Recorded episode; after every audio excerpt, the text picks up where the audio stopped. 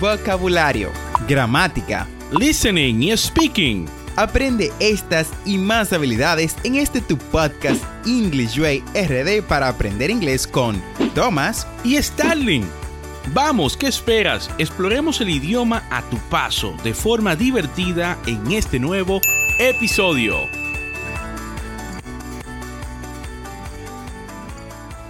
Hola queridos oyentes de English Way RD, soy Thomas, su anfitrión y estoy emocionado de tenerlos nuevamente en nuestro podcast, donde exploraremos las maravillas del idioma inglés.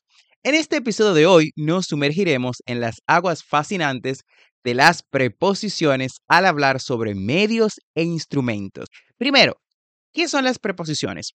Las preposiciones son esas pequeñas pero poderosas palabras que dan forma a nuestras expresiones.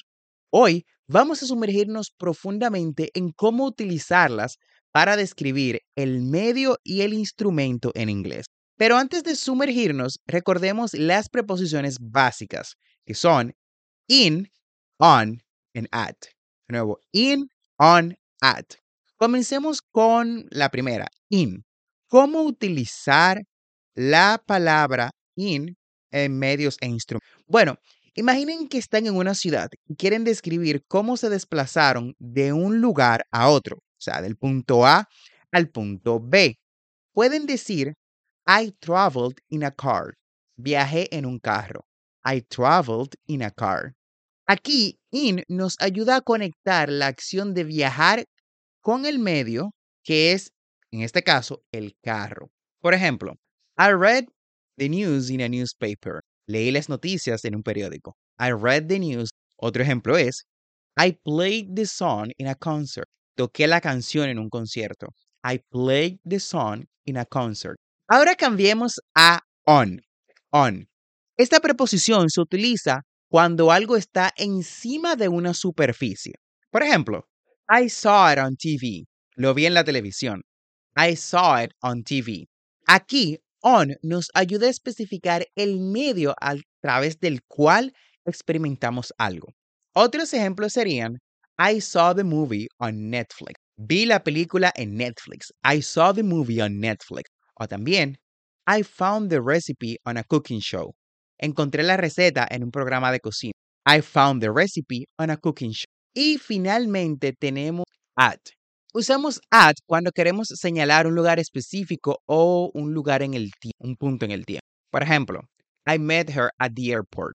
I met her at the airport. O sea, la conocí en el aeropuerto. They performed the play at the theater. Ellos realizaron la obra en el teatro. They performed the play at the theater. Bien, ahora que hemos repasado las reposiciones básicas, veamos cómo podemos utilizarlas para hablar de instrumentos. Imaginen que tocan un instrumento musical, por decir algo. Pueden decir, I played the guitar, toqué la guitarra. Aquí, the guitar actúa como el instrumento.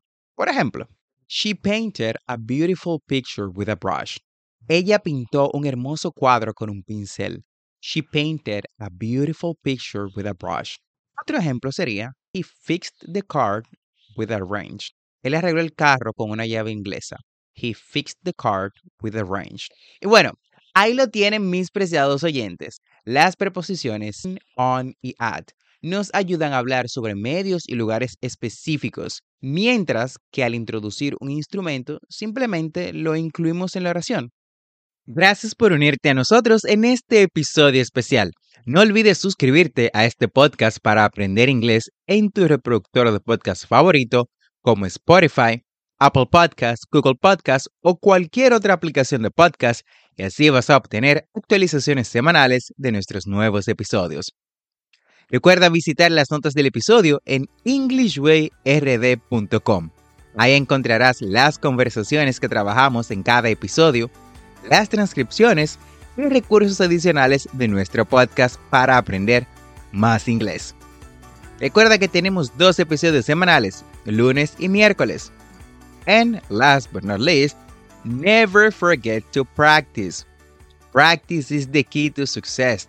La práctica es el maestro. Recuerda darnos 5 estrellas en Apple Podcasts, Spotify o cualquier otra aplicación en la que nos escuches y te permita un sistema de ratings. Nos escuchamos en el próximo episodio.